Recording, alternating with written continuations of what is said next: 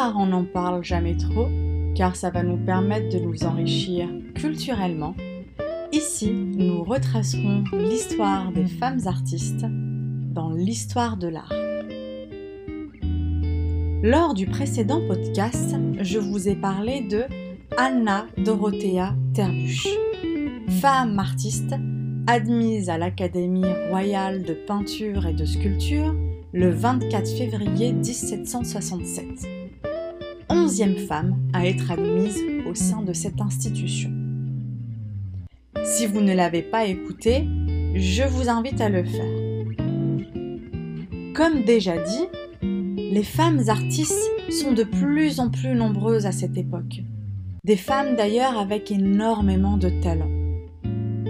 Le jour de la réception de Madame Rosselin, souvenez-vous, je vous parle d'elle dans l'un de mes podcasts, l'Académie royale de peinture et de sculpture comptait déjà trois femmes dans ses rangs. Deux places se libèrent et l'Académie décide alors d'admettre deux autres femmes. Ce qui est en soi une excellente nouvelle. L'Académie royale de peinture et de sculpture décide d'admettre Adélaïde Desvertus Guyard et Elisabeth Vigée-Lebrun. Dans ce podcast, je vais vous parler de Adélaïde Desvertus. Ainsi, je décide de vous parler d'Elisabeth Vigée-Lebrun lors du prochain podcast. Vous l'avez compris, dans ce 13e épisode et avant-dernier de cette première saison, je vous parle de Madame Guyard. Dans ce podcast toujours 100% art, 100% féminin, bonjour et bienvenue dans Art au féminin.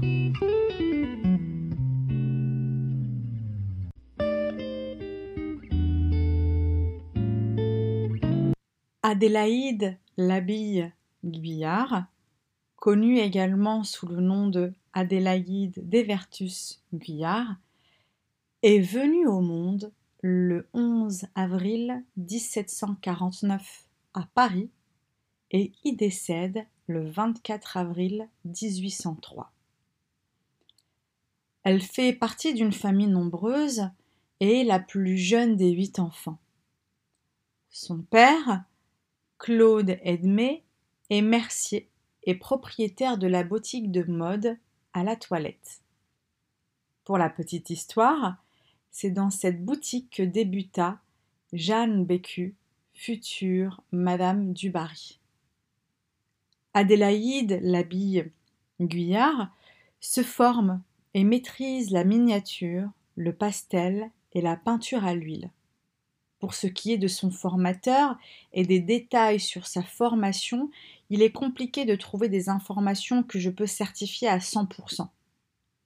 Mais j'arrive à trouver des informations par-ci, par-là. Et en effet, il faut savoir surtout que les femmes sont exclues des formations fournies par les peintres dans leurs ateliers, ne pouvant pas suivre les cours aux côtés des hommes, n'ayant pas de parents peintres, elles se forment alors seule auprès de maîtres acceptant de prendre des femmes comme élèves. Joachim Le Breton, enseignant, législateur et administrateur français, dans une décade philosophique, consacre un article à Adélaïde. Et d'ailleurs, entre parenthèses, Adélaïde fait un portrait de M. Joachim Le Breton. Dans cet article, il est dit qu'elle a reçu des leçons de Latour, Maintenant, reste à savoir lequel des Latour. Cette théorie, en revanche, est sans doute à exclure, car il est dit que Latour était déjà âgé et malade, ne travaillait plus, et il est donc peu probable qu'il ait pu avoir une influence artistique sur elle. Son véritable maître, donc, fut le miniaturiste François Élie Vincent. Ce dernier est professeur à l'Académie de Saint-Luc académie où Adélaïde expose un portrait d'un magistrat au pastel en 1774. Elle est admise au sein de cette académie, je parle bien de l'Académie de Saint-Luc, en 1769, grâce à son maître et grâce aussi à son travail en présentant pour son admission une miniature. Contrairement à l'Académie royale de peinture et de sculpture, il est plus facile pour une femme d'entrer à l'Académie de Saint-Luc. D'ailleurs, les femmes y sont plus nombreuses. On y recense 130 femmes en 1777. 1777 qui est aussi l'année de fermeture de cette académie. Dès 1774, on voit Adélaïde Labille Guillard figurer à l'exposition de l'Académie de Saint-Luc, et son travail est vite comparé à celui d'Élisabeth Vigée-Lebrun. En 1782, elle se présente à l'Académie royale de peinture et de sculpture et a la grande idée d'être admise en réalisant les portraits de membres de l'Académie afin qu'ils puissent par eux-mêmes constater le beau travail d'une femme. Elle fait bien, car le 31 mai 1783, elle est admise à l'Académie royale de peinture et de sculpture. À partir de cette date, elle se fait connaître et figure régulièrement aux expositions et envoie plusieurs portraits, notamment celui de l'acteur Brizard dans le rôle du roi Lear. Les peintres Vien, Beaufort, Voiriot et son propre portrait. En 1787, elle envoie cette fois-ci les portraits de Joseph Vernet ainsi que Cochin. Sa motivation et son travail font d'elle une femme connue et reconnue dans le monde de l'art. Les grandes dames de la cour la demandent. Elle peint ainsi les portraits des filles du roi Louis XV, de Madame Élisabeth, de la duchesse de Narbonne, de la marquise de la Valette et de la vicomtesse de Caraman. Mais soudain, voilà que la révolution arrive. Que faire? Arrêter? Continuer? Elle ne va tout de même pas se laisser abattre. Bien au contraire, elle se bat pour ce métier qu'elle aime tant, elle se remet vite au travail, toujours en France, à la recherche d'une autre clientèle. Et réalise en 1791 les portraits de Duport, les deux Lamette, du duc d'Orléans, de Beaucharnais et celui de Robespierre. En revanche, en 1793, elle n'expose pas. Pourquoi?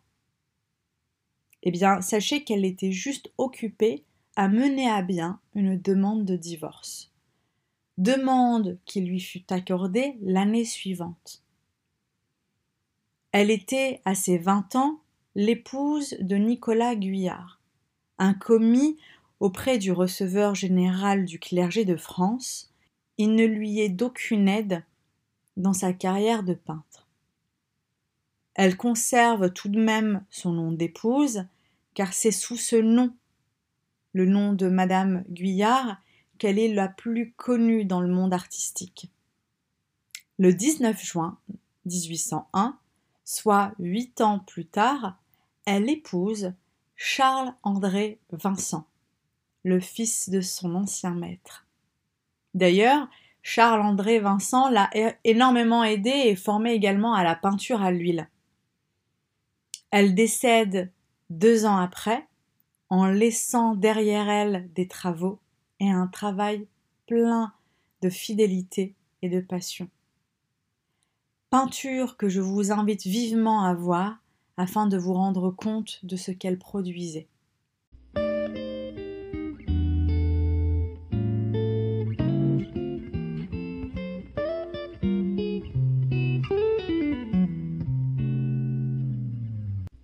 Un grand merci pour votre écoute. Je vous retrouve bientôt dans un nouvel épisode 100% art au féminin. D'ailleurs, comme dit au début de ce podcast, je vous parlerai de Elisabeth Vigée-Lebrun.